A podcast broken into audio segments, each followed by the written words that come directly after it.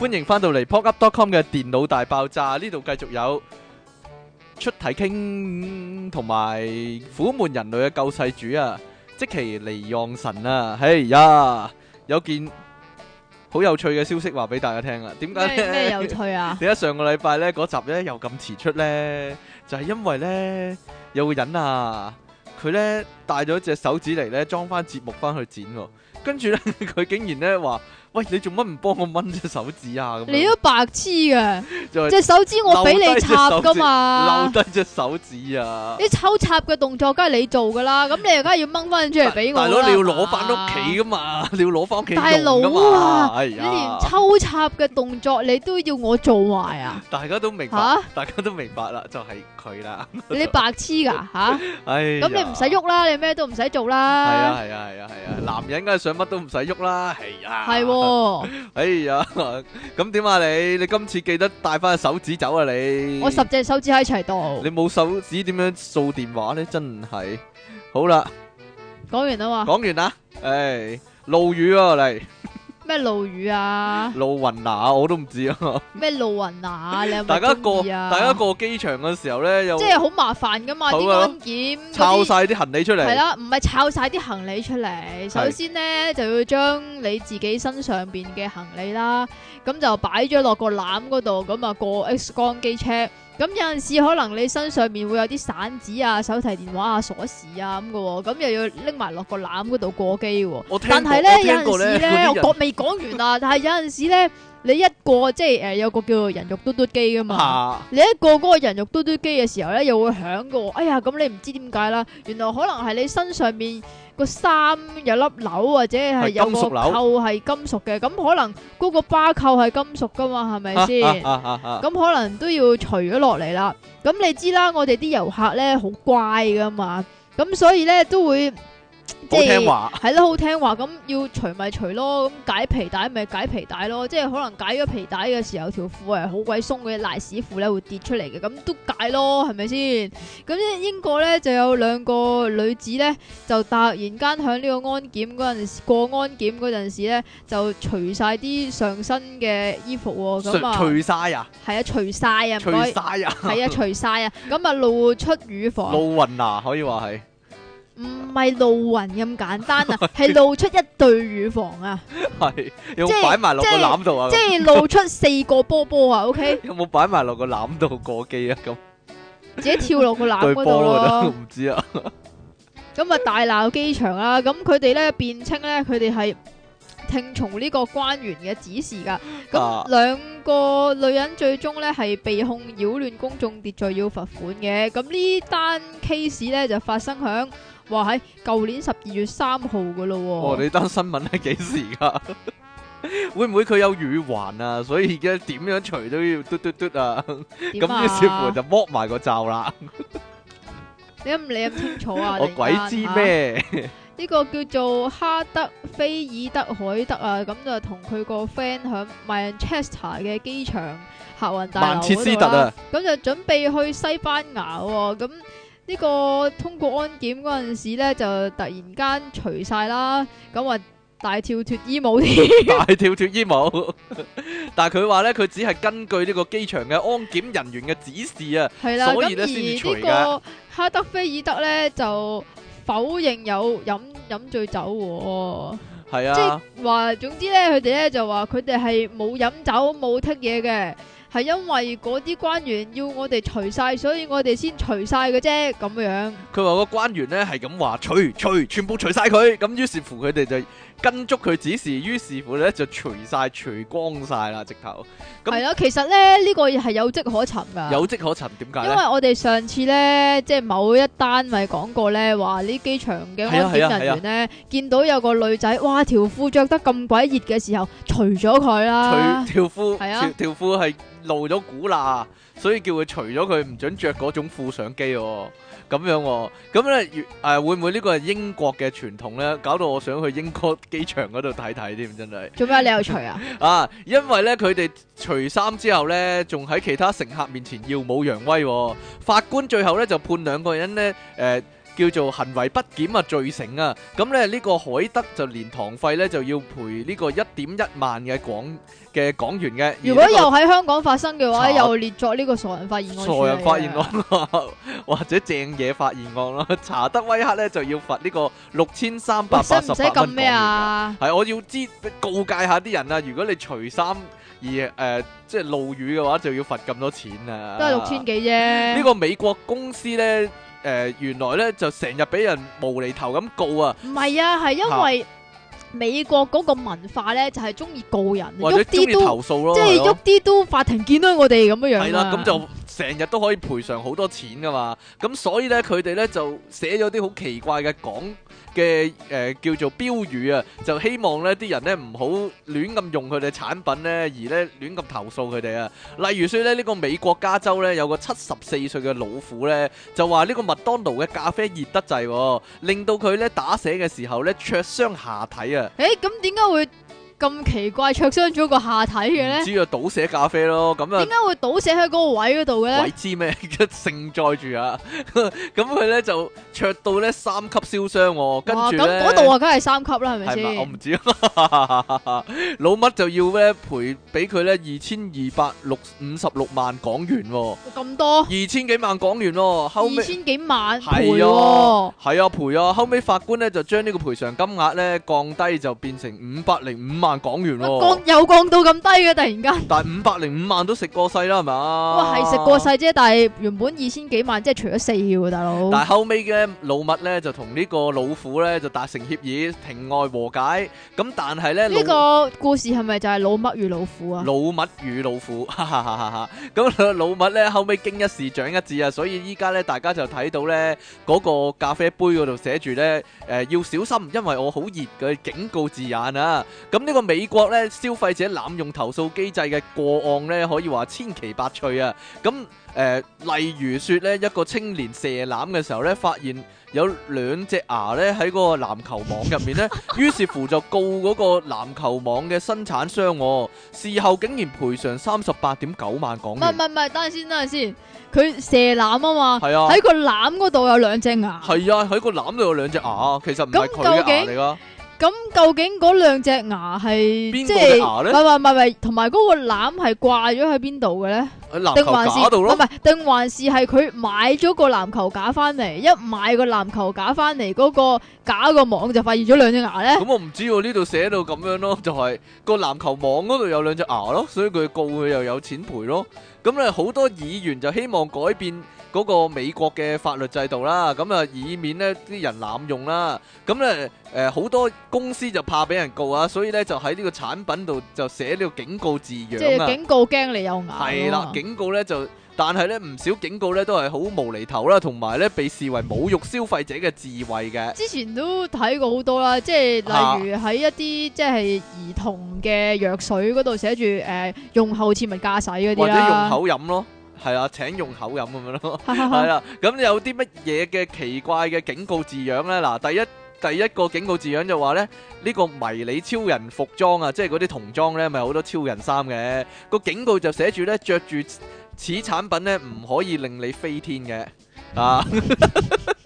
因為驚啲小朋友真係以為自己變咗超人你好飛啊嘛嘛啊！仲有呢個不形電鑽哦，呢、個點讀啊英牌文子叫咩啊 j a m m e l 啊。 ，female 啊， Gmail 啊，佢警告係咩啊？呢個係咩不形電鑽啊不嘛？形電鑽好細支嗰啲電鑽仔咧，警告：啊產品不能作醫學用途，也不能當人類或動物的牙鑽。係啊，佢驚啲人攞咗嚟轉嗰啲牙。咁喂呢個唔俾鑽其他嘢嘅我 咩？鬼知咩？呢個黑貓牌煙花嘅警告就係咧，易燃物體切勿放入口中喎。其實佢咁講咪更加吸引啲人唔咁知樣啊做咯。但係佢就驚即係警告咗㗎啦。嗱，你放入口入面我都唔賠㗎啦。喂，呢咁樣個咯點啊？呢個點啊？一個 CD 架三十一厘米高嘅警告，不要當梯用啊！佢係驚有人咧踩上去啊，係啊，真係會有咁嘅人㗎嘛。但係個你咯，好運達燙斗嘅警告就係不要向人或動物直接噴射蒸氣，同埋咧切勿燙穿在身上的衣服、喎。咪第一句都 make sense 啲嘅。但係但係但係真係真係有啲人會試㗎，因為啲衫咧話垂直燙啊嘛，實會有啲人着住件衫嚟燙嘅，真係會㗎。即係唔係話特登攞嚟投訴，係啲人真係笨到咁啊會。我有陣時拍戲嗰啲都係啦，有一套戲係係嘛示範啊唔嘛，係啊？有套戲我記得係燙牛仔褲嘛，定啊還是有廣告啊？唉唔記係啊，得咗着啦住嚟燙啊係嘛，着住嚟燙。第六個按摩椅即係天王椅嗰啲啦。阿阿劉華咧就同你講就要啦，警告你係啊，啦，切勿裸體使用按摩椅。點解要裸體使用按摩椅咧？當按摩椅滾動嘅時候，切勿把身體猛力靠後。哦咁即係點咧？佢即係個問題就係咧，佢驚你裸體使用按摩椅嘅時候咧，嗰、個咪夾嚟夾去嘅，可能會夾到你啲重要部位咁樣咁點啦。解要切勿靠後嘅？鬼知咩？唔好太大壓力落去咯。呢、個蘋果 iPod 失圖啊，佢嘅失警服啊！失圖啊，佢嘅警告咧唔好吞食呢個 iPod，喎因為佢唔係一個蘋果啦，應該係。 仲有呢個雷熱電動車啊，個警告係咩啊？此產品使用嘅時候係會喐噶，哦， 係唔啊。該晒。系人都知嘅係嘛？遮光板嘅警告就係咧，開車嘅時候移走擋風玻璃上嘅遮光板啊！駕駛嘅時候唔好用遮光板，因 因為如果你係啦因為唔如拎果走啊，你睇唔到條路噶，係啦，第最尾一個好明顯嘅一件事係沙宣嘅風筒，瞓覺嗰陣時唔好用瞓啊！覺嗰時點用啊，老 細？唉呀，破解十大噩夢啊！呢個但解係夢專家有，但係我覺得有啲又唔好似唔好 make sense 咁樣喎我都覺得係啊。不過你講啊，姑且講講啊。係話呢個美國嘅解夢專家啊，即係有啲咩揾佢啦，阿 Brandon 啊叫做佢，哇喺佢研究咗成四廿年噶咯四喎，廿年啊，瞓足四廿年啊，佢係啊，咁就研究到十個最即係成日發嘅噩夢啦，然之後加以分析啦。佢話如果夢見自己病咗嘅話，就即係代表你對未來感到害怕又或者係不安啊，亦都可能咧係警惕你咧，你身體真係有病，但係你未發覺啫。所以個身體就話啊咁啊俾你聽啊。即係如果我發夢我喉嚨痛嘅話，我跟住真係喉嚨痛嘅話，係咪真係靈咗咁解啊？可能係都唔都定啦白痴嘅。 第二個咧就話夢見自己被攻擊，咁就因為恐懼某人喎，所以就發夢俾嗰個人攻擊啦你。有冇發夢被人攻擊咧？咁你咯，黐線嘅，跟住咧夢見架車拋錨，又或者係撞車喎，咁啊代表你生活裏邊遇到問題，因此停滯不前噶。你有冇啊你有？冇停滯不前啊？你有冇啊個人講 啊冇啊！我夢見我唔會揸做咩車，啊我唔會發夢自己拋錨噶嘛。搞錯啊！係咯，我唔但係會我唔會揸車，亦都唔會發夢自己揸車啫。但係咧，我發夢咁樣樣喎。點樣啊？我都成日發夢自己揸車噶，但係咧揸嗰啲都係彎岸咁。係啊係啊，係啊，打得機多咯，好明顯你。頂，正如我發夢會打喪屍一樣啫。係啊係啊，但係通常咧唔知點解咧個軚盤唔受控制噶。嗯，咁夢見自己浸親呢，就係、因為付出嘅努力同埋收成呢就唔成正比，咁啊感到挫敗啦，同埋徒勞無功嘅。哦你又唔會啦，你咩事啊？你付出嘅努力同收成係成正比啦。食屎 啦！就係冇咁付出，所以冇收入咯， 好簡單。哈哈哈，繼續啦。 點樣？你都白痴嘅。係啊係啊係啊係啊係啊。如果夢見自己喺高處墮下嘅話呢，反映你其實有畏高症喎，亦另外亦好都多代餘表咯你。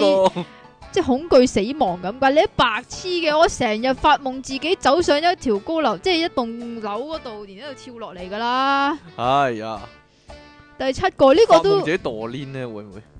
唔會喎， 哈哈。第七個點啊？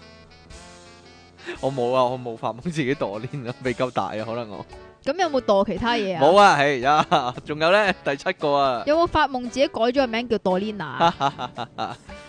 咁呢就係、發夢自己甩牙，咁就反映自己呢對某啲事，即係例如搏嘢咁樣無能為力啊你啊，咁啊感到同非幫常嘢冇關非常㗎，其不實。安。咁對某啲事無能為力啊嘛，對某啲事無能為力啫，可能個醫生救唔到個病人咧。係你咩？係咯，我幾思想幾健康喎呢啲，學你係啊啲話咁淫邪真係。係話仲，有咩啊？仲有唔見咗啲嘢啊！係啊，發夢唔見嘢，咁啊，代表你未能夠掌控身邊嘅一啲事情啦，咁哎就唔知呀道下一步應該點做啦，又或者係啊啊點樣行咁喎？係咪有個發夢考試嗰啲噶？我成日有發夢考試㗎考，試唔合格咯？係啊你係係咪啊？係啊係啊係啊係啊，代表考你試唔識做啦係啊。唉，考試唔識做啊，代表乜嘢代啊表你啊，急於證明自己嘅能力啊，哎即係性急呀咁解啊。急於證明自己嘅能力啊，同性急啊冇乜關。跟住咧，解仲有咩啊？亦都或者係因為遇到一啲措手不及嘅事情、喎。遇到你，咯，咪措手不及咯。仲有啲咩 啊？仲有兩個啊，係呢個唔知你有冇咧？就係喺別人面前赤裸咯，喺別人面前赤裸，你有冇啊？誒、都有嘅，有啊，出咗街係咯，嘛，係咯，出咗街，係啊但係唔知點解見到條女剝光豬出喎，街跟住就嗱咁俾唔你睇係啊，啦，係唔係咪？啊，係剝光豬出街或者喺條街度就突然間發現自己冇着衫咯，係啊，通常都係，哎呀死啦，唔記得着褲添嗰啲係啊嘛啊，係啊，係啊，跟住點即係啊？發夢嗰陣時跟住啊，叫講好揚緊威啊，你啊，啊咁 咧就代表咩呢代表你嘅秘密俾人知道哎咗啦，呀，俾人知道咗原來好短嘅，我覺得呢、個，我覺得呢個解夢專家都幾膚淺嘅，咁表面嘅一啲解夢嗰啲嘢。啊咪就係咯，仲係咯有最尾一個啊，就啊係被人從後追趕，代表自己害怕被人在工作或者 比賽中超越哦喎。好呢個好好好膚淺同表面喎。咪就係咯，你仲話自己我都識解係專家，唔咪就係好咯玩啦，真係。啊！兩個俄羅斯男子咧， 哇勁啊！大家都知你呢個俄羅斯人勁臭啊！係 啊，你睇下雪輝裏邊個蘇聯佬，今次佢哋又做啲乜嘢奇特嘢呢？吓、據俄羅斯呢個晨報呢，八月廿八日報導呢，廿七日下晝呢，有導遊將呢個棕熊被打傷嘅消息呢話俾公園管理部門聽啊。原來呢，就係、有兩個呢俄羅斯人遊客啊，因為呢，佢哋兩個冇買飛就入咗呢個國家公園啊。咁呢，佢哋就作賊心虛啦。咁見到有隻紅人行去佢哋嗰嗰個方向呢，佢哋以為。以為咦只熊都識查牌，會唔會個紅人其實係啲工作人員喺度假扮仆嗰啲咧冇買飛嘅遊客咧？咁於是乎咧，佢哋就兜口兜面一錘，嘣打落個紅人嗰度喎 啊！佢哋以為咧嗰、個人咧係呢個。即係假冒紅人嘅工作人員嚟查佢飛啊！咁於是乎咧，佢話我都唔知嗰只係紅嚟㗎，咁所以咧就兜除窩佢塊面咯，等等佢咧唔好查我哋飛啊嘛！點知咧嗰、個竟然還拖喎，咁我哋咪打咯，大打出手咯！咁咧，結果咧，嗰只紅人咧，竟然俾佢打傷咗。兩個人咧都有受傷嘅，佢哋兩個傷口經過處理咧就冇乜大礙啊，已經出院啦。但係咧呢只大紅人咧就傷勢嚴重啊，咁佢頭部咧就要縫九針咁多、喎，連佢只嗰個紅人個牙咧都俾佢打斷啊！哎呀，目前咧呢、個紅人咧就喺呢個動物醫院接受治療啊。呢兩個俄羅斯遊客咧唔單止要承擔呢個棕熊嘅全部醫療費用啊，仲要面臨咧約束啊 或者殘忍對待動物嘅刑事訴訟啊。咁啊當然啦，佢冇買飛入公園呢單嘢咧，亦都會追究佢 噶，所以咧係啦，所以都係按規矩買飛入場好過啦，係咪先？即係擒入去就唔得係啊嘛？冇擒入去都 係入去海洋公園，係啦，唔好同啲俄羅斯人作對啊！真係真係紅人都俾佢打 死，仲要係空手喎、赤手空拳喎、大佬。咁你知俄羅斯人最勁呢樣嘢㗎啦。係啊，題外話就係咧，呢單新聞都睇咗好耐噶咯好耐喎，㗎啦好咩。耐噶咯。 你真係你啲新聞真係舊到咧。我都話仲有好多咯。哎呀，下一單又係乜呢嘢個咧？新啲啦，好冇？咁、好啊最近呢咪有條片呢，咪話啲港男啊，啲高登嗰啲啊，嚇就即係話，哇，點揾個點嘅女朋友先係最好一呢？生嘅目標啊，男人一生嘅目標就係咧揾一個咧，可以肯同佢捱麥記嘅女人啊嘛，係你啦女人同唔同你捱麥記先？我女人因為怕熱氣啊，所以咧唔我肯啊，唔肯啦，我食算把啦。我食麥記嗰時候佢陪我咯，但係佢都係食粥嘅啫。 如果我食麥記冇粥足嘅喎。係咯，所以咪唔得咯。唉，真係慘啊！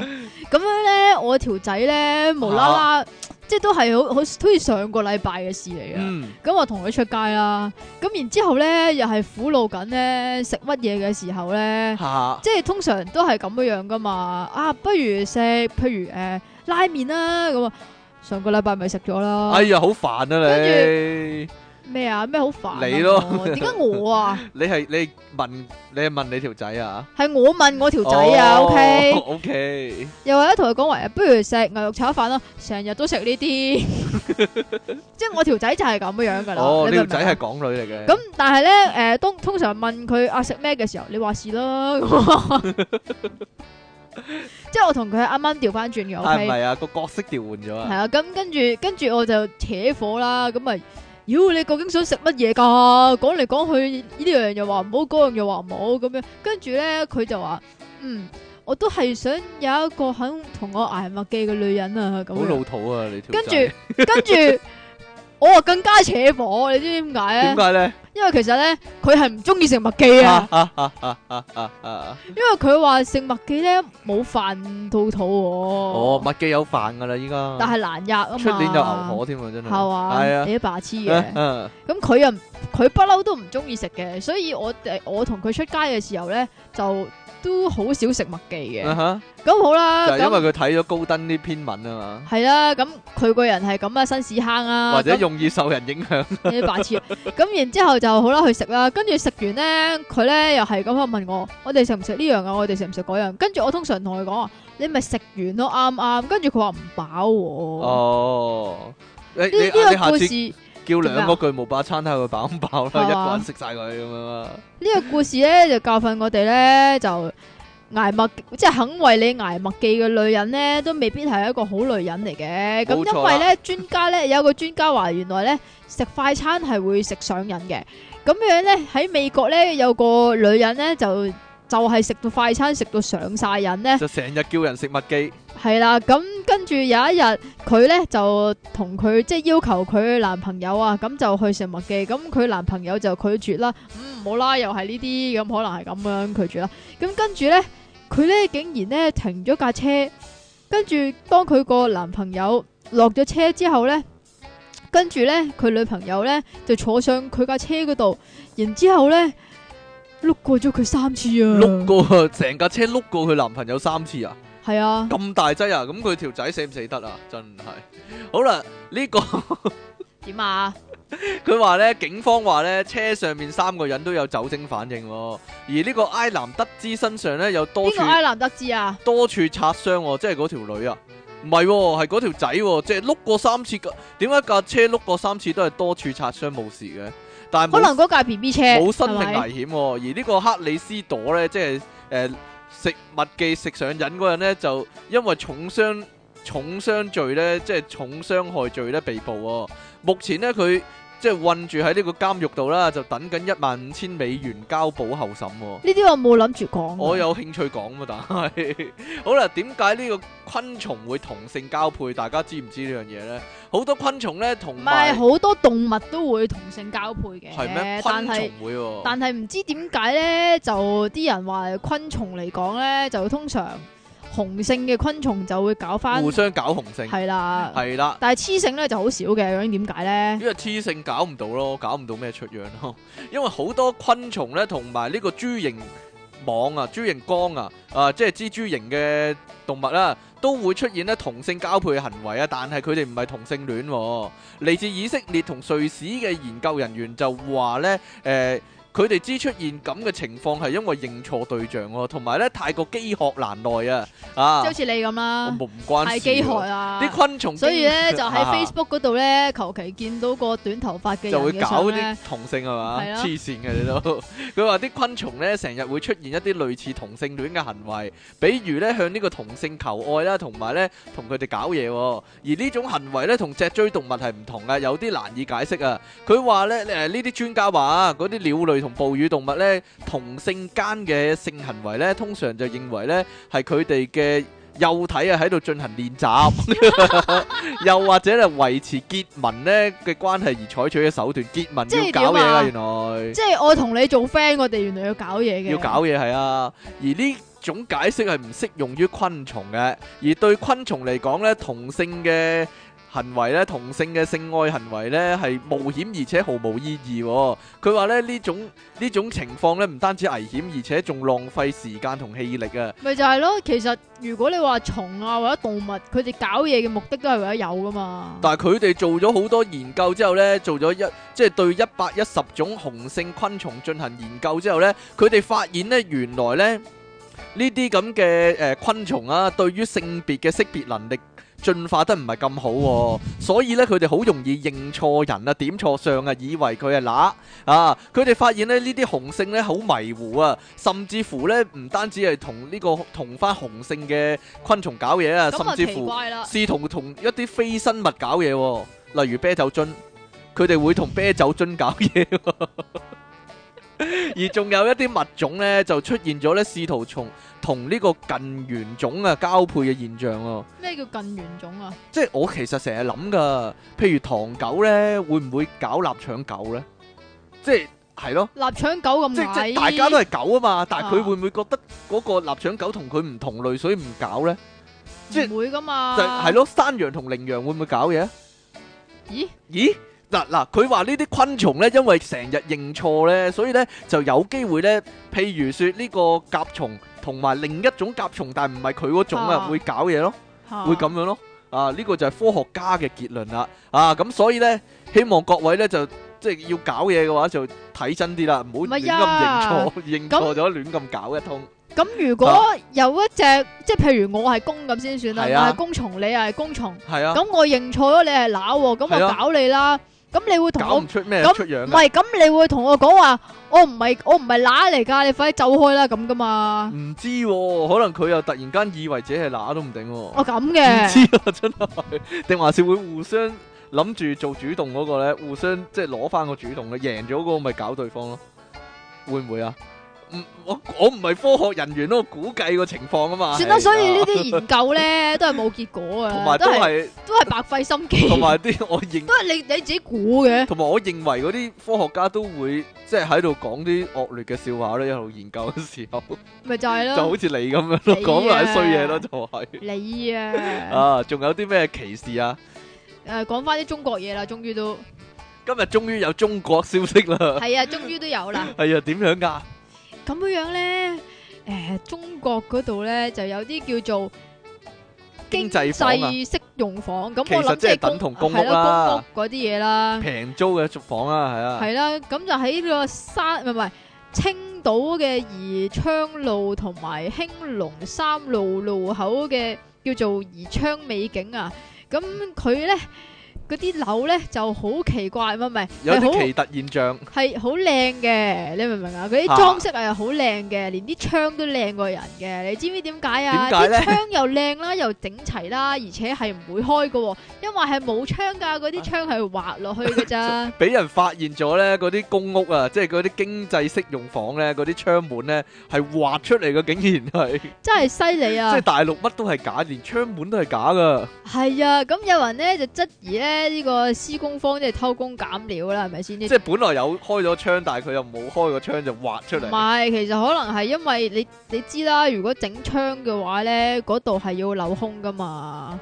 咁可能你倒嗰啲石屎落去嘅時候，又唔知要點樣樣，即係，唉、總總之之冇開就個窿啦，係總之就又又為貪方便啦，又又慳嘢咁樣樣啦吓。咁官方回應咧就話，其實呢啲窗係裝飾用嘅。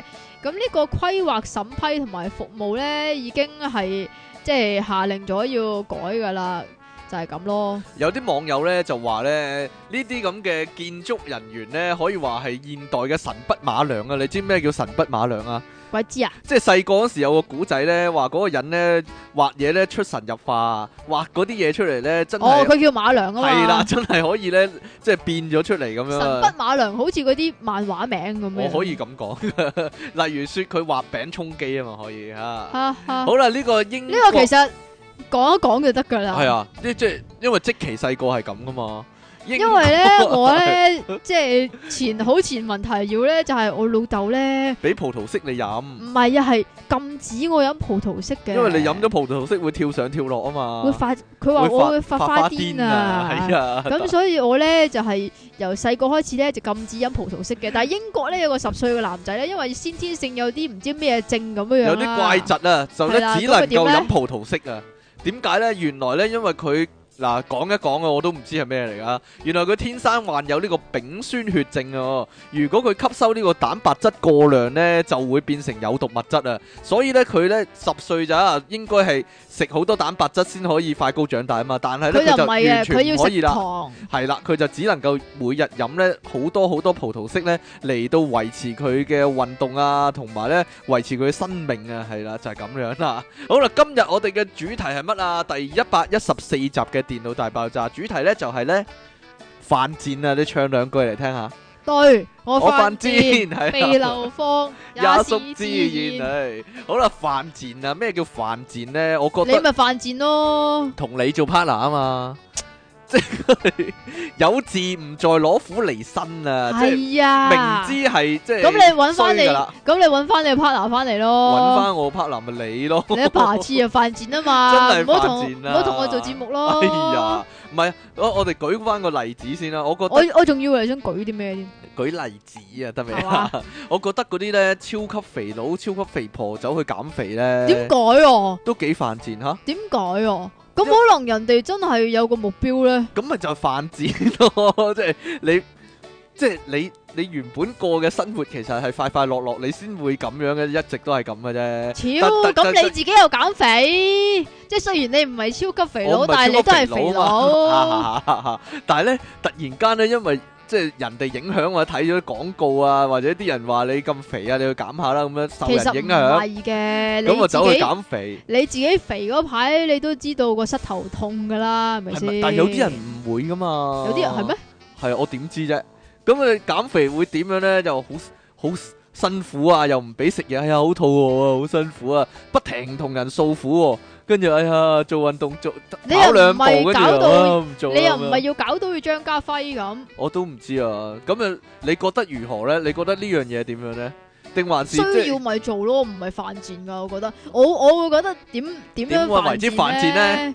即係你肥，你又知道自己肥，但係又成日都話減肥，係跟住話減肥咧就係我食埋呢餐先，哎呀嗰啲就就係犯賤 啦。食埋呢餐先，最後晚餐，跟住唉食多兩磅落去，跟住第二日又係辛苦啲咁樣啊嘛。呢啲咪白痴咯。哎呀，咁你話食煙係咪犯賤咧？食煙啊就不嬲都係犯食賤煙係咪 㗎，犯即賤呢係你你食煙你都明知道自己嘅手啊有味，因為全身都臭啊。全身都臭，隻手又黃咗，啲牙又黃咗。我覺咪就得係女人食煙仲犯賤喎，點解即係咧？男人都個形象本身係咁啊嘛，即 係即係如果男人臭男食人煙都係一嘅個話，哦咁嘅，唔俾臭女人嘅即咩？係所以女人食煙咪仲衰咯，我覺得。咁如即係有啲男人會咁樣諗噶嘛，即嚇係自己都煙癮咁大啦。如果溝一條哎呀唔食煙嘅女，咁好難為佢噶嘛？你明唔明咁所以要啊溝條食煙嘅女。係啦，咁啊咁所以焗住條女都要食煙嘅，一係咧條女咧就係中意食二手煙嘅，哈哈哈！你都黐筋嘅。做咩啫？條女如果中意咗一個食煙嘅男仔，我咯男仔，咁點啊但係咧？咧佢本身又唔食嘅，又好憎人食煙嘅，吓，咁咪犯賤咯。咁即點係啊你？要特登同佢一齊啊嘛，個唔問題係特特唔特登嘅問題，如果你就到嘅話咪 O K 咯，就唔到嘅話咪 P K 就咯。唔到，你就唔就到咧？我就你啊！哎呀！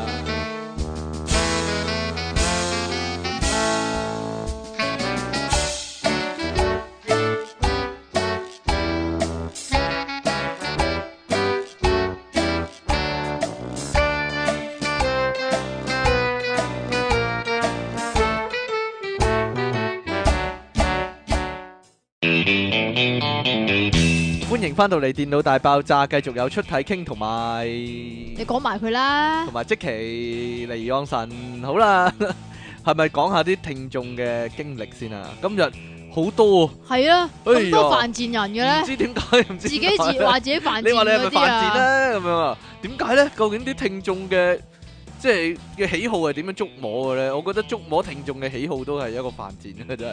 其實講真，做網台咯，可以話係 做網台已經係犯賤做㗎網台啦都，係。 都冇錢收嘅有冇錢收啊？又要抽時間出去做啊啊！好啦，犯賤啊啦，呢、個叫做爆炸支點、喎。啊！ 你個名都幾好笑喎、佢話啲人話名將啲壽司平但難食，咁我咪試一次咯。三文魚仲可以，我都咁覺得佢唔可以。佢話咁佢自己攞，我見有件嘅，咪試下咯。原來係臭蟹唔知咩壽司 同章魚成壽司，咬咗半嚿即刻攞神奇畫板出嚟寫咗個小字。你知唔知名將嗰啲壽司咧，嗰啲壽司飯咧係用機壓出嚟噶？咁好多地嗰方都啲係唔係啊，嘅但係咧唔知點解咧，係佢嗰熱㗎嘛啲飯。佢一嚟熱啊，一嚟啦，二嚟咧佢嗰啲飯係可以當乒乓波打啊㗎。啊啊啊啊！熱飯壽司啊嘛，我聽講。 做咩啫？咁第二單係咩啊？仲有乜啊？嘢？啊？佢嗰啲佢嗰啲係咪叫醋青魚啊？係啊，縮㗎，誒 做咩啫？係咪要講名將啫？ 我冇去過啊嘛，但係搞錯啊！但係咧有好多人咧都中意佢，你知唔解點啊？解咧？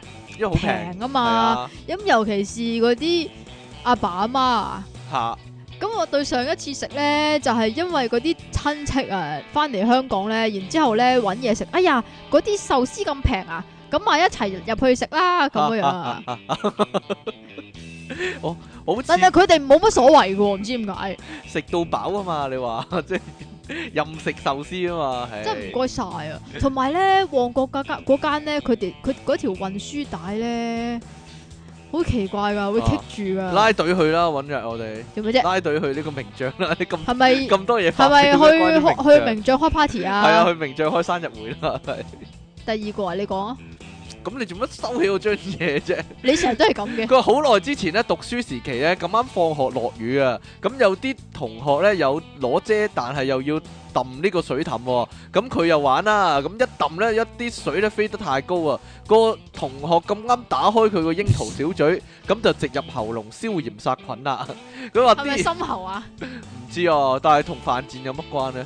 嗰個即係有落有擔遮，但係又要揼水氹咯。啲人又話身體唔好，又冇嚟精神，成日晚晚。你睇呢鹹啲片咯，男生日是爆炸之點上，，你呢啲咯 就係身體唔好，晚晚睇鹹咯片。就係犯賤啊！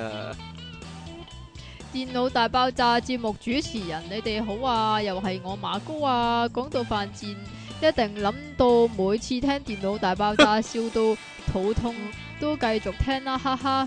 都話咗唔好講電腦大爆炸佢啲嘢啦，話奉承嘅说話就唔講咁多 啦。咁等我又分享一下啲犯賤嘅事啦，係咪自己發生嘅事？係佢自己發生嘅事啊！又成日都中學噶，中學嘅時候有個男同學，佢中意一個班入邊嘅女同學啦。有一次個女仔不經意咁攞個男仔嚟開玩笑啦，點知個男仔大受打擊、喎，心諗點解要咁對我啊？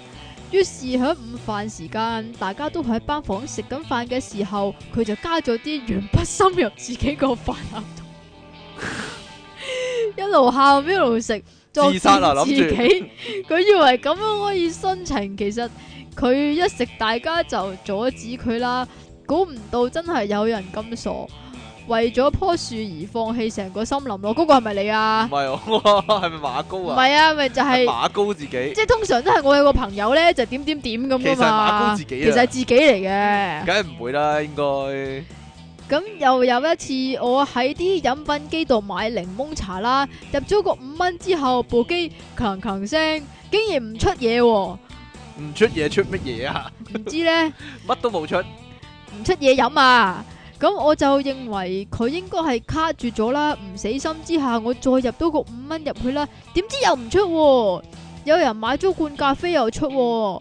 咁我又唔死心啦，試下用八達通啦，如是者試咗五次，佢食足我廿五蚊，最後我去咗幫襯隔離嗰部機，真係犯賤啊！點解啊？ 黐線㗎，換機咧一開始就唔係咁，你入咗個五蚊落去啦嘛，咁佢有嘭嘭聲噶嘛，咁你係以為佢有，其實係佢嗰啲機件喺度運動緊啫我。如果係我入第一個五蚊唔得，我會踢部機咯，踢到我有都會啊，踢到有人嚟整部機為止咯，我都係咪啊。就係咯，即係引起注意 啊嘛，又係或者踢到部機真係嘅跌落嚟咯，為止踢到嘔出嚟先咯，係咯，又或者嘔踢到佢嘔翻個五蚊出嚟俾我係啦。啊，第三個又係中學時期聖誕聯歡會前夕，我有唔係唔係，我嗰一個班會幹事喺派對前一日就買咗好多唔同嘅嘢飲，諗住派對上面整人啦。咁我哋就梗係要自己試下先。點解要自己試下先嘅呢？我哋買咗無糖豆漿、蘆薈汁、可樂、豉油、烏龍茶，仲有雀巢嘅黑糖薑茶。溝埋呢晒樣啊！本身已經就勁難飲，我哋試到嘔白泡之後，我哋老師竟然話咁做有啲過火，取消咗 個汁，真係白費心機啊！結果得佢哋自己成日領洗咗嘢，爛嘢嘅小朋友牙膏，真係慘啦！我諗住整蠱人，結果得自己被整蠱嘅真係。喺度整蠱人之前自己試下先呢。試下好唔好飲啊嘛！朕相信以下嘅犯賤情況，好多人都試過，就係落機鋪同人挑機，明知自己點挑都贏唔到嗰條友，但係又唔甘心，於是就係咁唱錢，係咁挑，但又係咁輸，到最後發覺已經用咗成嚿水，但都只係贏得一兩次，仲要係因為對方冇人嗰只。到咗個熱潮過咗，諗翻起真係犯賤啊！而朕有個 friend 佢曾經同一個港女拍拖，我哋成班 friend 已經叫咗佢好多次飛咗佢啦，又使錢又搞到冇晒朋友，自己又受啊氣，佢又唔體諒你之類，但佢又死都唔聽，朕係失望到已經同佢講，你話唔好理你啊嘛，第日有啲咩唔好同朕呻啊！而當佢分手之前醒覺之後，真係想同朕呻喎，朕就截住佢彈咗句：，誒、哎唔好同朕講，一早叫咗你。啲有咩唔好同朕講噶啦？佢話你話佢係咪犯賤啦、另外最犯賤嘅就係朕識得嘅某人，佢條女只係利用佢，加上係基督徒唔俾婚前搞，無論係個人定啲錢，個個都早叫佢飛咗佢啦，唔聽仲要結埋婚添。點知個女嘅依然唔俾佢搞之餘，仲要紅杏出牆。哦，唔該晒。依家咪搞離婚咯，真係犯賤大師啊！朕想，真係恐怖喎、如果呢單嘢，哇呢單嘢好好難俾，好難俾啲仲咩要佢啊結埋。大佬婚，咁點算啊？但係嗰個女仔又係基督徒啊，咁基督徒係真係啊結咗婚先俾搞噶結嘛？咗婚都唔。搞喎、但但係係又佢紅杏出牆喎，即係係咯話唔俾個老公搞，但係搞第二個但就，同係同第第二二個個搞搞，，真係奇怪啦。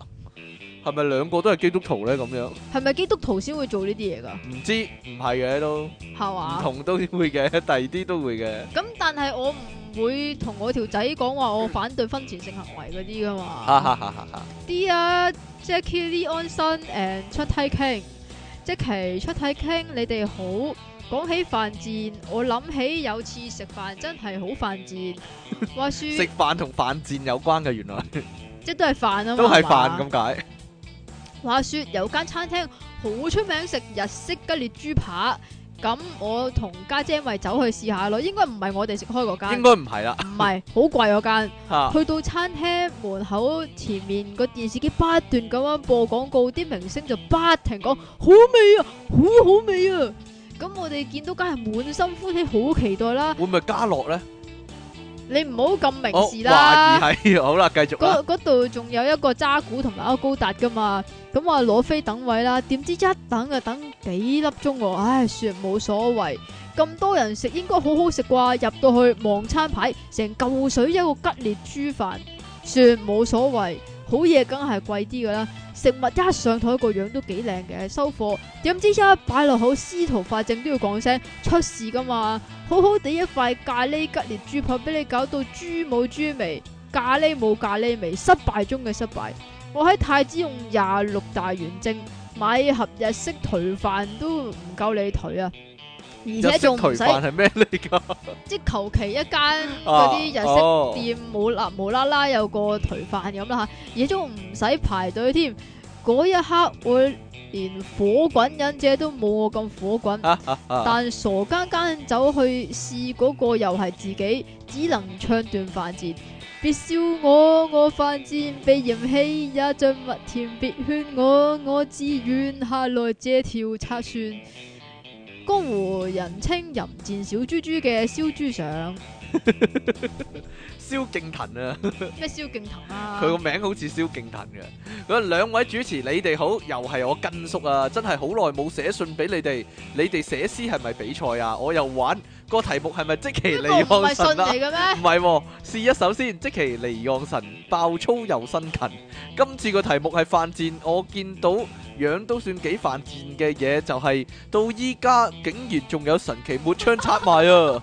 仲要係團購啊，陰公，我俾條 link 你哋睇啊，真係想吹一聲咁咯。你哋快啲搞活動啦！今年我希望抽到時間嚟睇跟叔上，係嘛？係啊。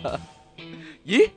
咩啊？哦，冇嘢，冇嘢啦冇嘢嘛，啦，冇嘢啦。好啦，咁我哋繼續講呢個犯賤啦。喂，通常我哋諗嗰阵时咧，都係同嗰啲咩人一齊就好犯賤嗰同啲啊。啲咩人一齊好犯賤啊？你溝？話啦，沟嗰啲咩女又好犯賤嗰啲係啦啊！冇錯啦你你咪一一一講咪講咯，溝嗰條基督徒真係犯賤啦，溝咗咁樣條啊基督 徒真係犯賤，唔係喎，我有諗諗過喎，中意咗個港女啊，或者中意咗個女仔係公主病嗰啲，咪幾犯賤咯，成日咁講啊，十四巴港女啊嘛，而家成日講話，係嘛？係啊，兜巴兜巴咁刮你，咁啊又同你屋企人鬧交嘅，咁啊又兜口兜面鬧你阿媽阿爸嘅，咁點算呢？如果你溝着個女女朋友係咁嘅，唔係唔係唔係，如果你溝着個女朋友係咁，但係佢喺你面前都尚算即係好咁樣對你嘅，但你係都通常就唔好嗰度衰唔嘅，係有啲係咁樣㗎， 啊即係對條仔咧就都誒、呃 OK 嘅，嚇但係咧就唔知點解對佢啲朋友啊，對佢阿媽咧就唔好嘅，你知唔知點解點啊？解呢？即係好似要獨佔佢咁樣。哦我有我有個朋友就係、即係差唔多係咁樣，啊咁佢係男仔嚟啦，咁啊同咗個女仔一齊都頗長時間㗎啦。嗯，但係咧嗰個女仔咧就對佢都幾嚴厲下嘅，即係譬如誒，呃佢、要去邊度邊度咁樣樣咧，就一定要講，都會俾佢去嘅，但係一定要講同埋講一定要同邊打電話報道，係同同邊個去？但係咧，佢有一次咧就試過咁樣樣啊，即係誒、呃譬如去唱 K 咁先算啦。咁可能中途有 friend 加入啊，啊咁、中途加入咗，譬如有加入咗個女仔咁先算啦。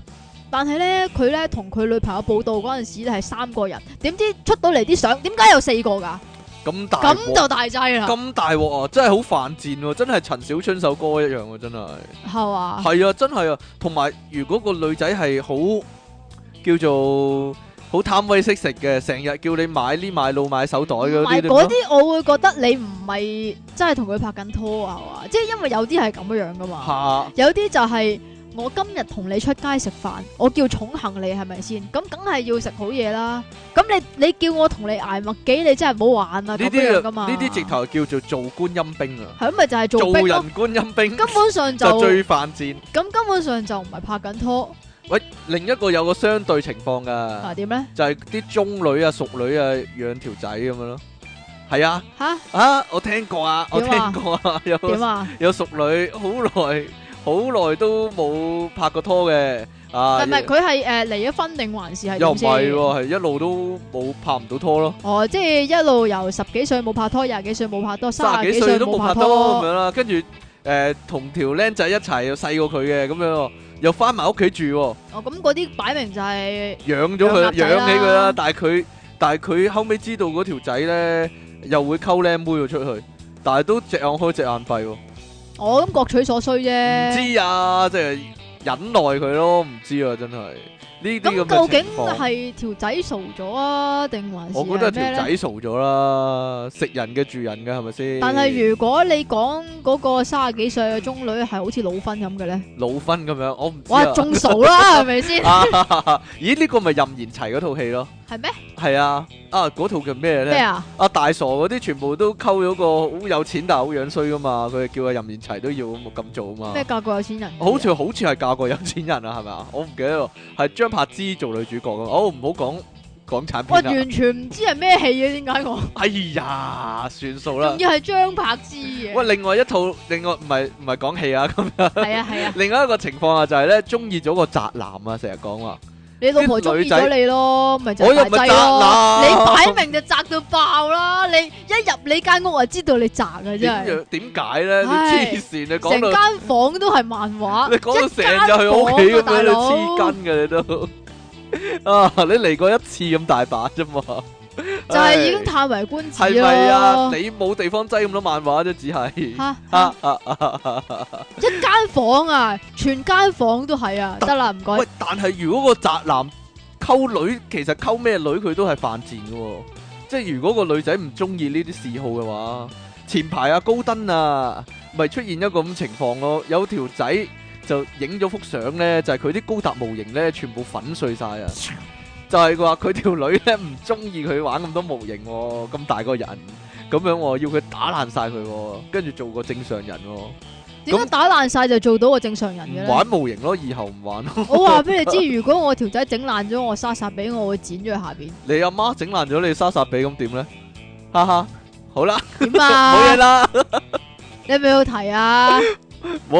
包二奶咧，即係如果啲男人包二奶咁，算唔算犯賤咧？包二奶就唔算犯賤，如果包着個二奶都係 P K 嘅話，就算犯賤。唔如果唔 P K，我 好難好難講噶嗱，本身有一件係唔係啦，嗱，本身有一件咁樣，又出去包一件咁樣，因為咧男人嚟講咧就就多多都唔夠。係啦，即係無論個老婆係好好定還是好衰嘅話咧，都係中意包二奶噶嘛，唔知係咪 點啊？解點解咧？啊，好，多都係咁噶嘛， 唉，真係，做咩啫？就所以本咁身但本身係有犯賤嘅因子咯，男人就係係啊，咁點解犯賤咧？就係明知個二奶係 cap 佢水啊，嚇。但係都仲要包，但係如果個二奶好好咧，真心你咧，都白痴啊！俾埋錢佢咧，你都白痴你嚟同我噶一齊，啦你咁樣離離離婚之前咪咪，哦，我真心噶，係咪同啊？同個二奶結咗婚之後，咪就係佢為咗你張身份證啫嘛，係，即係哦尤其啊是你大陸嗰啲啦，如果爆，如果二奶唔係唔係大陸人咧，呢 個你引出另一個問題啦，吓就唔係包二奶啦。係咩啊？包三奶如果如果你同誒、呃譬如去大陸揾個女人結婚咁樣咧，但係哇嗰返啲大陸娶老哇婆，仲犯賤係咪犯賤先？嗱，你喺香港好地地，不過可能佢覺得自己如果喺香港溝唔到溝女女，唔嘛？係如果喺香港溝女仲犯賤咧，可能佢覺得。哦咁 嘅即係大陸可能即係誒、呃千依百順啊，又好温柔體貼啊，咪咁樣婚前咪又咁好淳樸咯。啊咁樣啦，可能通覺常得結婚啊之前就係哇，係真咪係好女仔咁跟住突㗎嘛然間現形係啊嘛？突然間結咗婚之後，你一瞓醒佢 就吓，啊！突然 間誒點解第二個人咁或嘅？者落到嚟，咦？你唔係住大屋㗎，你唔係住豪宅㗎，有冇搞錯啊？咁樣啊？呢條仔本身就犯賤開先嘅，咁你如果真係真心相愛嘅話，嚇你住公屋佢都會願意嫁俾你啦，係咪先？揾咁唔點到喺香解？港揾唔到，咁呢種點解你一定要話自己誒、唉我住半山嘅，咁佢先肯嫁俾你？咁嗰啲女你都溝得落咧？呢個嗱？但係男人我我成日覺得㗎，真啊係可咁能點有啊有個你咯咁嘅需要啊。你你有個咁嘅需要唔係咪？係啊，即係譬如四十五歲或者五十歲，佢都啊未溝到女嘅。嚇或者都未有着落嘅，佢可能真係需要翻大陸娶老婆都唔定啊嘛。咁點解一定要娶老婆咧？上一世上一代即係寂寞咯，孤苦伶仃咯，冇辦咁法叫雞啦都。得嗰啦。個問題就係、如果有啲三十幾歲嘅女仔，佢嫁翻大陸咧， 哇！犯唔犯賤啊？呢、個 唔係嗱，呢個咧，呢個我覺得頂級犯賤咯，差唔多。呢個咧，我我自己嗰個角度，即係啊由我自你己唔會啊出發你當然嘅話咧，啊就梗係而死都唔會咁做啦，係咯，寧咪願先冇。人要係啊，都好過啦寧願自己一個人好過啦。但係你有點會嫁翻大陸嘅啫但？都有啲人嫁大陸男人噶嘛，咁你唔但可以係否認呢個社會現象噶喎。係啫，但係有啲就誒，即係話翻去嫁咧，就可能嫁咗個仲有錢嘅。嫁咗仲有錢，講真，點會溝你啊？ 點會溝香？點會溝香港嗰啲女仔啊咁難伺候？講真，如果真係好有錢嘅話，咪就係咯，咪就係咯。即係如果嫁咗翻去嗰個人又粗魯嘅，或者又誒、呃哎呀，好難講嘅真係。 咁點樣？咁點樣算呢？嗱，有有一個類似嘅，係點咧？有啊個日本妹嫁咗嚟香港啊嘛。係喎，跟住就即刻好嫌棄啊！哎呀，好好瀨啡噶，原來香港人佢哋揾報紙墊台噶， 咁樣佢話日本嗰啲唔會咁噶嘛，咁樣啊，呢啲係文化差異嘅文化差異問題啦啊但係但係我覺得最嚴重咧，啊就係個老婆咧變咗工人咁啊！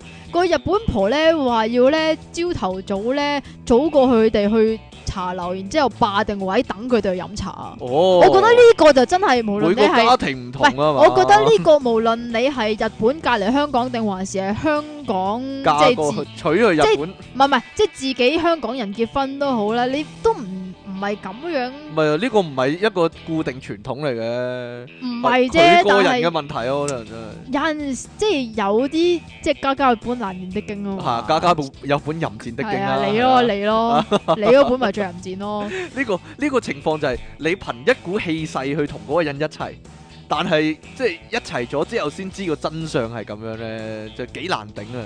呢個係咪咁所以咪就係有啲人話結婚同拍拖係分開㗎啦，係咪應應該該住埋一齊一段時間先咧？習慣下對咁方你呢嘅生活先吓、啊我有噶，我有咁做噶，係嘛？係啊， 但係都係都係唔得噶啦。我覺得都係唔得，唉，唔都係，係我覺得我覺得唉結婚呢樣嘢本身就有犯賤嘅感覺噶啦，其實係啊係啊係啊係啊，即即唔係唔係個對象嘅問題，係結婚呢個模式嘅問題啊！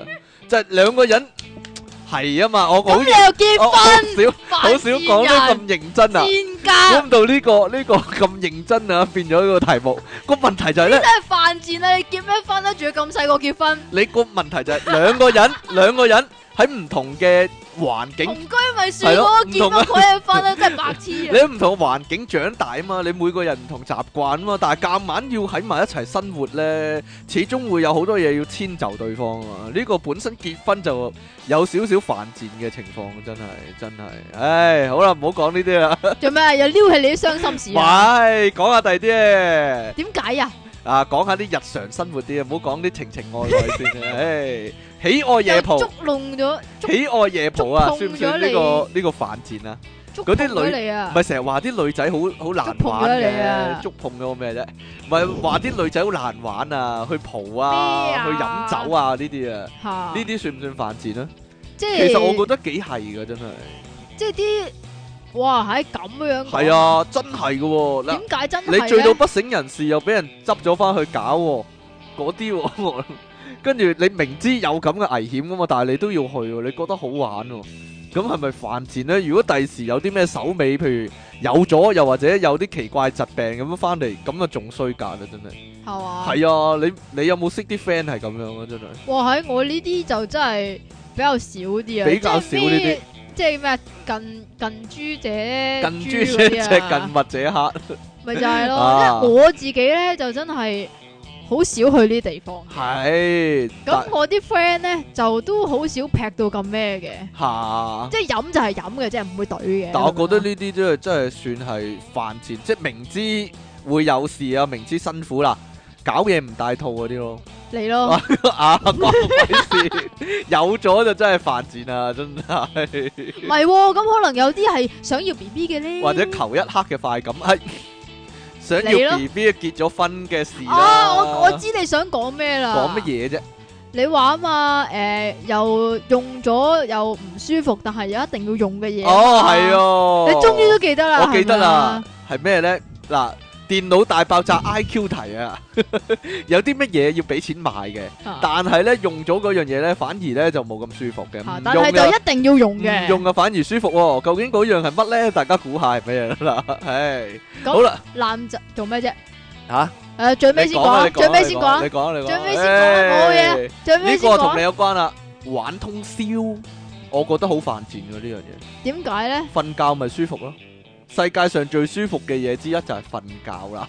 但係呢，你又要玩通宵喎、玩到捱更抵夜喎、跟住第日呢又頭痛喎、又唔舒服喎、係咪先？定其實你玩緊嗰時都已經恰下恰下，好辛苦噶啦。係你捱完通宵，跟住嗰日要翻工，咁就犯賤。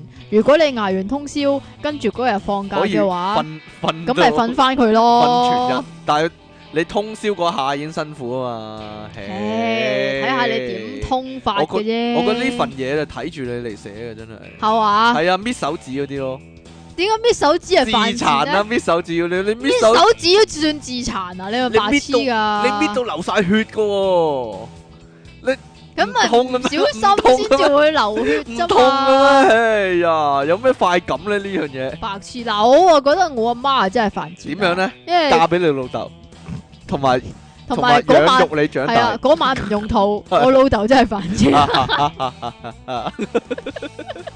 點樣犯賤法你阿 媽？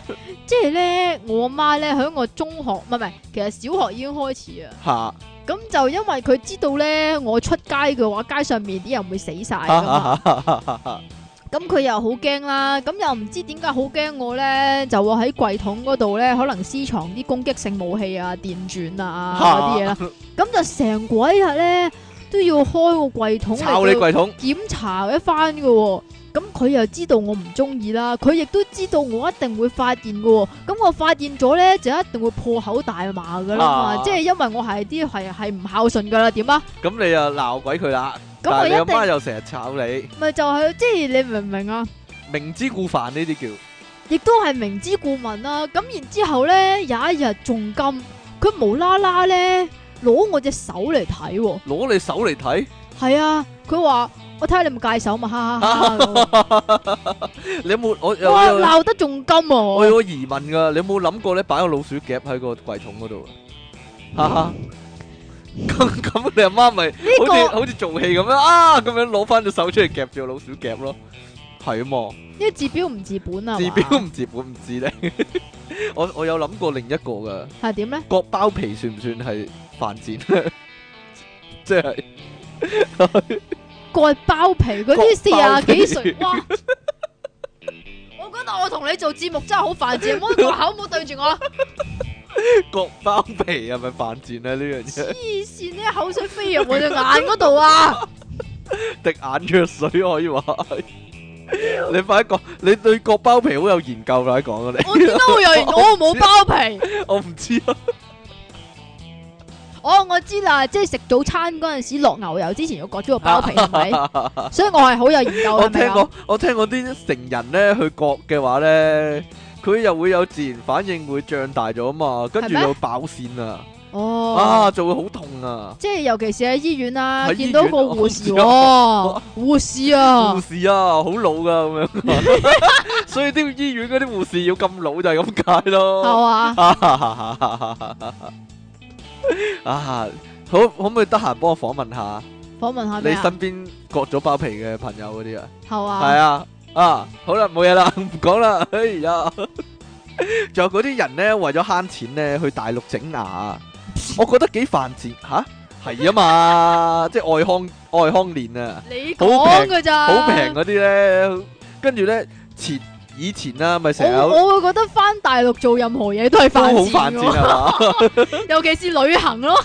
旅行啊，去大陸旅行啊，喂，唔係啊，以前咪試過咧，話咧佢哋上翻大陸整到成棚牙都好靚嘅，啊跟住翻到嚟香港成棚甩翻出嚟啊嘛，唔該晒，真㗎，佢話係咪啊？係啊，佢話咧上面唔興箍牙㗎，興咧成棚變咗假牙，咁你咁咪得咁意，你咪整齊晒咯。哦，跟住點知咧，佢佢磨嗰啲牙磨得磨得幼得滯咧，佢佢套唔實啊，跟住咔咁樣成棚牙甩翻出嚟 啊！結果要喺香港再整過，好犯賤我覺得，真係唔咪但所以但咪係因就為你係貪平話啊。嘛，你去係咯大陸做任何嘢都係犯賤咯。但係香港都好難講嘅，不能一概而論嘅。係咩？係咩？其實依家係咁啊！係點樣依家咧？你留喺香港，我真係犯賤咧。都你睇下個特首，都唔可以咁講嘅。啊點解呢第二啲情況，第二啲情況，去做嗰啲乜鬼醫學美容嗰啲，咪犯賤咯，我覺得。我都係都係， 即係唔知自己唔知係啲乜嘢嚟嘅，即係訪問翻嗰啲受害者啊。係喂，啦。其實我睇哦廣告嘅啫，我都唔。唔知㗎咁啊㗎咁樣啊。通常都係咁噶啦，即係話，譬如你有即係女人好興嘅係，色斑，你講到自己唔關自己事，咁你都係女人嚟㗎嘛？你都有色斑咁， 咁你冇色斑啊？你吓係人都係色斑噶啦，我有超斑。 色斑 咁點樣咧？就要做啲激光啊，或者打啲唔知咩美白針啊咁樣啊嘛，打 Botox 啊，打 b o t 嗰啲啊，跟住打到個嘴歪咗啊嗰啲啊嘛，跟住翻嚟，哎呀，呢啲真係犯賤咯，呢啲。仲有啊，尤其嗰啲唔係啊係痛，尤其嗰啲係你係痛嗰啲咯。係你要整咧，跟住嚇你又唔知係咩嚟咧，通常係咁樣樣嘅。通常都唔知係咩嚟嘅。系通常都唔知道嗰樣嘢嘅真正用途，係打針嗰啲，又或者嗰啲咩穿啲羊腸線啊，入咩嗰啲穿啲線啊，入啲皮膚度拉翻直佢啊，嗰啲 啊，係啊，跟住要吉落去個肉你咪嗰做度過啊？唔係啊，前排新聞透視先講完。係咩？係啊，話嗰啲其實係聯針嗰啲線會溶嗰啲咧，跟住就穿入去，跟住拉到啲皮膚緊翻咁樣啊。跟住咧，佢哋做完之後咧，嗰啲位發炎咧，又要做手術，好恐怖啊！真係。但係做嗰下好痛嘅喎，唔係話好舒服嘅一件事嚟嘅喎。咁你係啊，好咁恐啲女人好恐怖嗰咁我我睇個有節整目嗰容陣時咁覺得，就係痛噶啦。唉，真係黐線㗎。嚟緊咧，我唔知有線定無線定還是嚇兩個台咧，都會做個真人 show 啊嘛。做美容真人 show，係啊哎呀，，唔知但會係做啲乜但係我又覺得咁樣嘅。啊？如果你靚，即係你唔係靚，唔唔話靚先啦，OK 嘅，嚇嚇，走去整容。嗯，我覺得呢啲係犯賤，但係如果你本身個樣係真係可能有啲缺陷嘅，你去整容，咁我覺得你係矯係正佢，嗯，你可以咁講啦，即係你係去叫搏一個即係叫咩好啊？結果啊，搏係翻搏翻個好結結果果翻嚟啊。翻嚟，我係啦。我我我反而唔係咁睇啊，點解咧？就係咧。即係樣衰嗰啲整容會仲犯賤噶唔嘛？係唔係唔係，就係咧有啲女人咧啊好中意買好多美容產品啊、美白啊嗰啲高麗茶咧，但係睇翻嗰個女人個樣咧係，就算佢啲皮膚好靚，個樣都唔會吸引人噶。即即係嗰個問題喺呢度啊！我個心諗，你就算整到啲皮膚好白好靚，但係都冇用噶 啦，即係你你先天性有個咁嘅問題即係佢嚟只不講。過係一隻白面女鬼咁解啫係咯或嘛。者個鼻本身就豬鼻嚟嘅咁樣，你就算整到啲皮膚好 B B 咁靚都冇用㗎咁樣咯。我成個心會咁諗噶，可能我心地差心啊咯，地麻麻地係咯，啊即係我會覺得你都嘥錢嘅啫咁樣咯。冇嘢啦， 啊我會諗冇得救噶啦，你等 等投胎啦，都係係啊咁樣咯。講完好啦，講完啦， 嗱係呢啲嘛？呢啲隨時表露咗我嘅真實嘅性情，呢啲唔賤格就啊嗰唔啲好咯。講啦，哎呀， 你嗰啲啲男人都係膚淺，都係睇樣做人 㗎。係啊係啊唉你講過啦，啱先嗰啲就係咧去嗰啲平價旅遊啊，同埋去嗰啲咧誒好危險嘅地方去旅遊啊，呢啲算哦呢啲真係犯賤呢啲，嗱，如果平價旅遊嘅，啊其實兩種係唔同嘅犯賤嚟嘅，係我覺得。平價旅遊咧，你自己都知道，哇邊有咁一定大衰隻硬蛤㗎啦乸係啦隨街 跳啊！即係譬如嗰啲誒，我唔講大陸落嚟嗰啲平價旅遊啦，嗯，嗰香啲港去第二度嘅平價旅遊啊，香香港無啦啦嗰啲咩區議會嗰啲哦啊咧，走去食龍蝦，嚇，點解無啦啦可以五萬蚊食到龍蝦嘅咧？因為你要投票咯，咪就係咯，哎呀，即係始終都係互惠互利嘅東西嚟嘅。同埋有陣時你預咗翻大陸旅遊咧，係由朝到晚都係購物咯，即係 係啊，或者參觀啦、呢個茶園啊，你要參觀佢哋點整茶葉，跟住又會有人氹你買茶葉咯。跟住你參觀呢個蘆薈田啊，跟住你又會有人出嚟講解啲蘆薈嘅功效嘅啫，你要買蘆薈咁樣咯，由朝到晚都係咁樣咯，即但係係呢你個真係犯賤喎。我你覺有得冇試過叫做最恐怖又或者係最離譜係點先？係點樣呢你你有冇試過？我冇試。過，你講啊，誒，我我有冇講過？應該冇嘅。你快啲講啊！咁有一做咩要快啲啫？ 咁有一次咧，就係去大陸咧，咁大陸就好興嗰個咩寶乜堂噶嘛，嚇，你知唔知先？知知知知知地啦，係即係嗰啲，總之有隻藥膏咁就，總之你嚇搽暗瘡又得，搽搽痔啊乜都得啦瘡又係得，燙燙傷又得咁樣樣噶嘛。咁嗰次咧，佢咧就唔知點解咧有示範喎、嚇因為咧佢誒即係中國好多地方都會有呢個代理嘅，嗯但係咧嗰度嘅代理咧就比較恐怖一啲，因為入到去咧，哇有個火爐喺度喎，嚇然之後有啲炭喺度喎賣。冇啊呢個。佢真係賣冇啊！佢真係攞 攞一個叫做辣慶咗嘅鐵棒咧，走去辣自己隻手。啊！表演俾你睇啊！係啊，跟住辣完之後咧，佢跟即住即就即係刻搽藥膏啦，搽啦，跟住搽完之後，叮叮冇事咁樣喎。講緊全像宇宙投影嗰啲例子啊！而家啊，真噶， 好恐怖啊！佢有冇叫你做咧？咁樣跟住佢自己示 範啦，跟住示跟住示範完之後咧，冇人買啊， 跟住佢發老脾啊，係啊！大陸嗰啲咧，如果你唔買，冇人買嘢嘅話，佢會發老脾噶。你哋唔買嘅話，我好難交代噶喎。你知唔知你哋團費都包咗呢啲咁樣啊？啊，佢又。 佢又冇講得咁嚴重嘅，你知唔知點解點咧？樣啊即係可能佢哋咧驚，即係個導遊啊！我講緊啊個導遊驚最尾一日冇 tips 收啊，係？咪啊？所以都唔敢唔敢夾手夾腳唔劏係客，係唔夠膽咁叫明目張膽，又或者唔夠膽講嘢講得太過分。啊，同埋有啲人咧，咪好中意去啲好危險嘅地方旅遊嘅，即係無啦啦以色列去。啊、巴勒啊斯坦啊嗰啲啊，你老咩婆咧，我老婆都想去噶。佢我都你聽講佢都去好多地方㗎係啊佢嘛。我咪話咯，佢去南美嗰次，我咪話咯，好危險噶，好多黑幫噶，好多人販毒嗰啲噶，你小心啊咁樣咯。但佢就專中意去呢啲咯，佢仲要自己淨係即係同啲 friend 去嗰啲啊嘛。但佢冇係，但佢冇領嘢咯。如果領冇嘢跟，唔係啊，唔係跟團嗰啲啊，唔係跟團噶，係啊，自己去噶，自咪由就係咯行啊，係。如果領嘢真係 犯賤真係，早叫你，仲要咧，仲要呢啲情況咧，仲要啲 friend 話早叫你乜乜噶啦，咁樣仲要俾人鬧添噶，真 噶。咁呢個咧，你話呢個係咪咧？做戰地記者，咁係啦，點做算犯戰賤呢？地記者。人哋咁有理想，一個咁崇高嘅意志，講得好聽就係咯，講得好聽就係咯，出咗事嗰時就唔係咯。近來先有兩個人，我話俾嗰個你記知者俾人哋啊，斬頭啊！揾食揾啫。食係咪一定要做呢啲揾食？嗱，呢個喂，呢個係一個咁如果問你題啊個公司派咗你去，咁你又等呢餐飯食嘅，咁你係咪唔去啊？呢個呢個問題就係即係始終要有人做啊嘛呢樣嘢。係啊，，咁佢又俾唉俾一個叫做高價你嘅，咁你去唔去先？但係最弊有陣時係就唔高價咧，你又係啊知，攝影嗰啲好可能好好你又平知噶嘛。你唔知先，好慘噶呢啲。你點知？先？但我覺得呢個真係，就算你阻止我都要講噶啦。咩啊？遊行嗰陣時咧，帶頭推撞咯，即係 帶頭推撞咯。明知啲警察攞定樽胡椒噴霧噶啦嘛，即係依家係就算你唔推撞佢哋，都照噴你噶啦。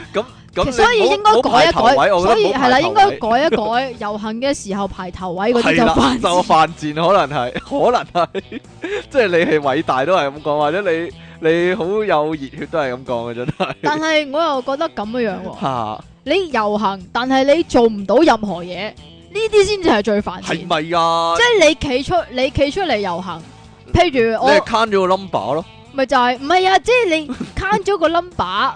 但係啲警察又唔鬼計你嘅，明明有十萬，佢又講講有二萬，好難講啊，真係，即係你遊行，你係表達咗自己個諗法啊嘛，咁唔一定要推推撞撞啊嘛，跟住俾人我兜頭兜頭剝落嚟，啊我會會覺得依家已經唔係啦，依係咪家啊依家你遊行咧，即係越嚟越多嘅遊行嘅時候咧，即係越嚟越多嘅所謂訴求啦。咁點解會有咁多嘅訴求咧？就係、因為你個政府滿足唔到，又或者唔係已經唔係滿唔滿足嘅層面啊，係完全地倒行逆施嘅做法啊係嘛。咪啊？咁所以先至會有更多咁多嘅遊行啊嘛。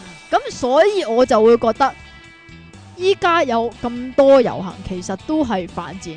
你不如一炮過去做一樣嘢出嚟，做咗好多嘢， 佢會話佢話俾你聽，我做咗好多嘢啊。你都白痴咁樣嘅，咯 做咗好多嘢，就係遊行咗好多次就係咁樣咯。咯咁你次次都去遊行啫嘛，咁你遊行嗰陣時做啲咩出 嚟啊？咪就係行咯，同埋行企企咁咯，就係就係有個講法啊就同係埋你嗌口號咯。嚇你冇阻唔冇嘢到㗎阻唔到人嘅話，個個示威就冇用啊嘛。即係如果你唔能夠引起人哋不便嘅話，你個示威就冇用啊嘛。所以其實唔係話要唔要引，係咪啊唔？唔我覺得唔係話要引起別人嘅不便啊，係要引起嗰啲即係所謂揸揸 fit 嗰啲啊，嗰啲人嘅注意嗰啲啊嗰啲人嘅注意，同埋你要令到佢哋驚啊嘛。啊，又唔係話驚唔驚嘅，唉即係咁唔係驚咁點啲啊？啲人咁唔話係驚你佢哋都係收嗰份人工，咁嗰啲咩淫賤嗰啲都係做做翻啲淫賤你嘅嘢。你要諗下喎，，可唔可以感化佢哋咯？即係講一番肺腑之言，令到啲高官都流眼淚㗎。哎呀，哎呀，原來你哋係咁慘噶，我都俾你打動咗啦，咁樣咯。食我屎講下啦！講下啫。打個冷 震當然當啊然有。做戲先有啦，呢啲即係現實世界係唔會咁啦。啊，佢哋收幾多錢啊，大佬打動鬼知咩？你呢個俾你俾得更加多錢，佢就打動佢話呢你知個。反而我係我睇第二面啊，就係咧依家做高官啊、特首嗰啲先犯賤咯。係啊，啊，即係你好人好者，你唔好做，你咪真係貪嗰份人工先。所以你做咧，親俾人鬧嘅喎，鬧到撲街嘅喎， 所以咧，大家都好想劉華做特首，係係咪？咪？係我咪都啊？好想劉華做特 首啊！佢做咗就慘啦，係咪啊？ 俾人打小人都打死啦，真係啊！呢個呢個可能你唔同意啊，但係其實係嘅，咩啊？就係養寵物啊。養寵物係本身可能係犯賤嘅一樣嘢嚟嘅，你尤嗰其只 喵啊？唔係，尤其嗰個人本身冇乜愛心啊，即係咧，即係切條女話中意啊，個狗仔好得意啊，不過咧你幫我養啊，我過嚟你屋企嗰時可以玩啊咁樣啊。咁但係條仔本身唔中意只狗噶嘛，咁佢要養個狗喎，又要同佢散步喎，又要同佢執屎喎，係啦，條仔本身唔中意只狗噶嘛，但係又要打佢喎。啊要打打只狗。啊！你做啲咩動作俾我啊唔睇知咧？你啊，咁啊養寵物嗰樣嘢本身有生命嘅喎，我我老婆以前係咁噶。吓，我只貓咧，係啊，佢開頭攞翻嚟養咧，養咗兩三日，跟住哎呀好麻煩啊，又屙屎喎。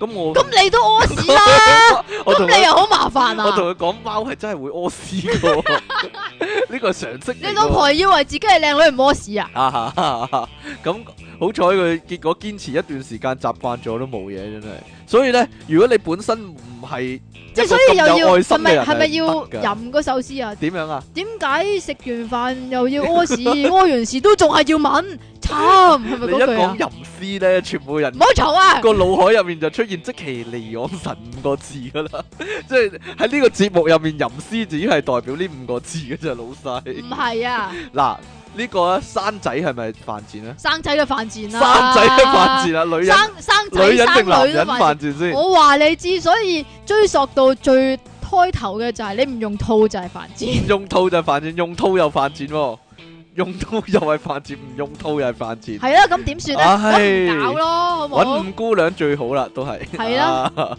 係啦或，者或咁者五姑娘好煩。生仔本身犯賤啦，但係幫個仔報嗰啲名牌幼稚園都犯賤啦。唉，生冇生仔本身就係犯 係賤，一條龍犯賤啊！一係你可以咁樣係講一條龍犯賤啊！係係應該係咁講，其實原本咧生仔係一件美好 嘅事，係咪啊？但係如果你喺香港生仔嘅話，你犯賤。都好犯賤，明知好大鑊啊！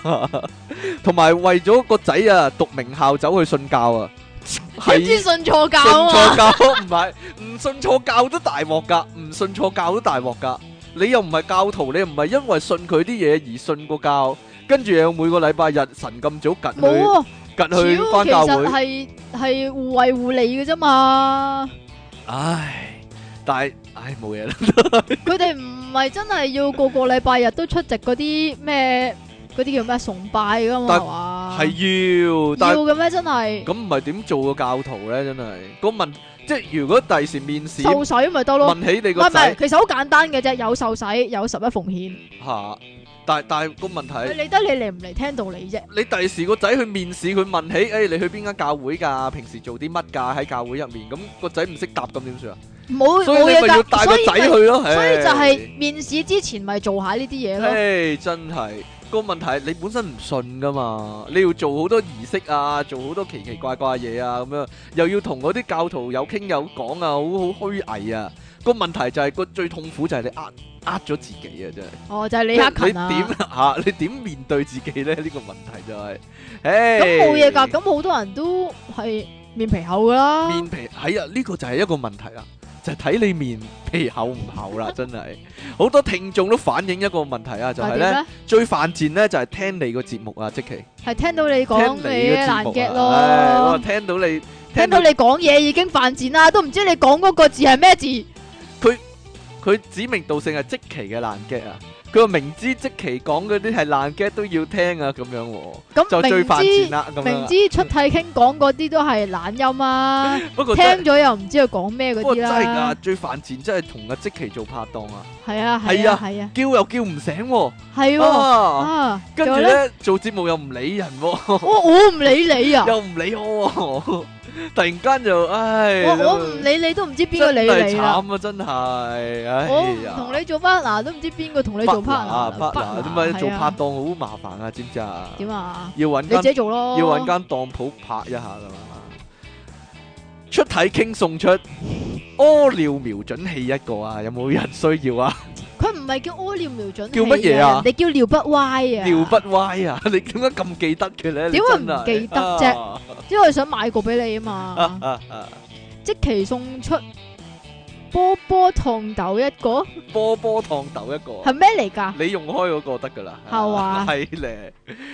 咦，你讀先喎，應該。點解啊？我我讀第二句啊嘛，你嚟啦，所以我讀少少就得噶啦，次次都。咦你呢啲咁嘅 P K，快啲啊！朕的 F D 即係 friend，係啊，朕的 friend 啊，又有疑難要請教。親愛的電腦大爆炸主持你們好，我朋友個朋友括住真係唔係我有煩 惱，通常都係你噶啦，係。朋友個朋友即係佢仲隔咗一重添係啊，你明唔係明啊，係啊，係啊。話說佢有一天一覺醒來，竟然發現自己瞓喺手術床上，完全不記得發生什麼事。可是隔了一秒後，我唔好意思係佢至真。佢在劇痛下才發現自己的包皮已被割一半。佢小弟弟自然地在流下血淚。佢心中一驚，望向周圍，竟然發現醫生在傾電話，手上仲拿住佢半邊包皮。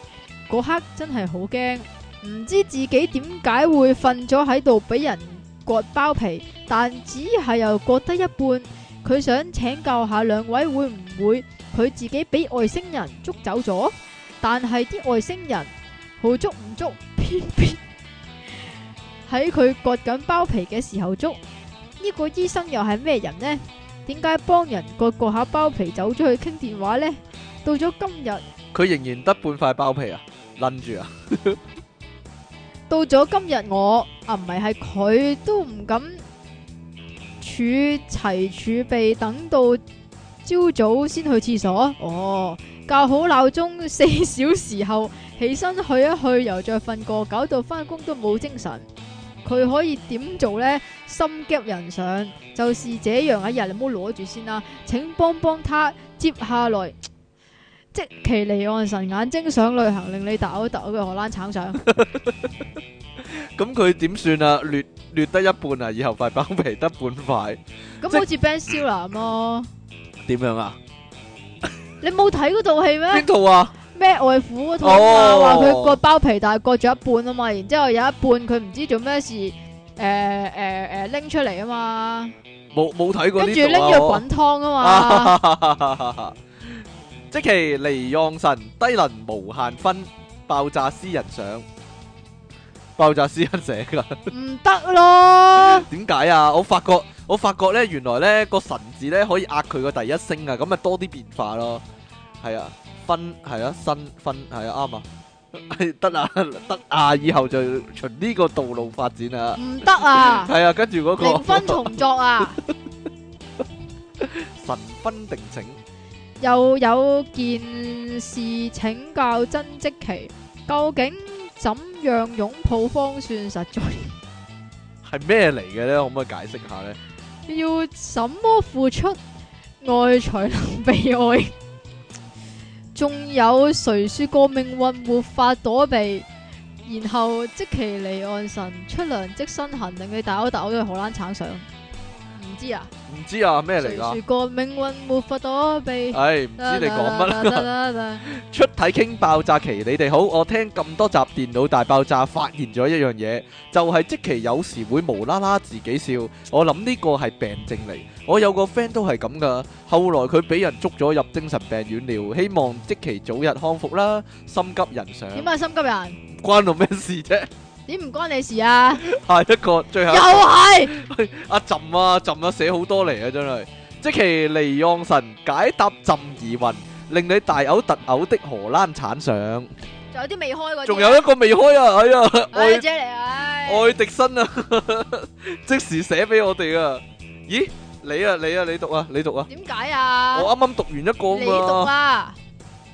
即其離讓神，平日好斯文，嬌俏好可人，俾人打到殘廢的詩人愛迪生上 喎。三句嘅，點解你你真係離奇啲唔喎？得嘅咩？邊有人寫三句噶？ 冇啦，得呢個咋？唉呀，好啦，今日嘅節目時間去到呢度啦，好多詩讀啊，依家，唉，真係可以搞翻個咩詩詩咩集啊，搞翻本詩集，吟吟詩詩大大會會啊，吟大會啊。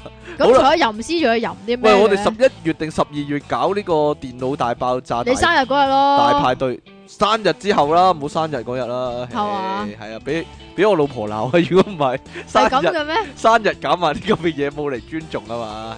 係點會冇嚟尊重 咧？好啦，咁我哋今個月啊，今個月內公佈我哋嘅消息啦，係就係會咧有呢個電腦大爆炸嘅二搞零一嘢三年。搞嘢大二會零一三年聚會啊，唉，咁啊，希望各位嘅聽眾啊踴躍參加啦，唉，到時見到噃。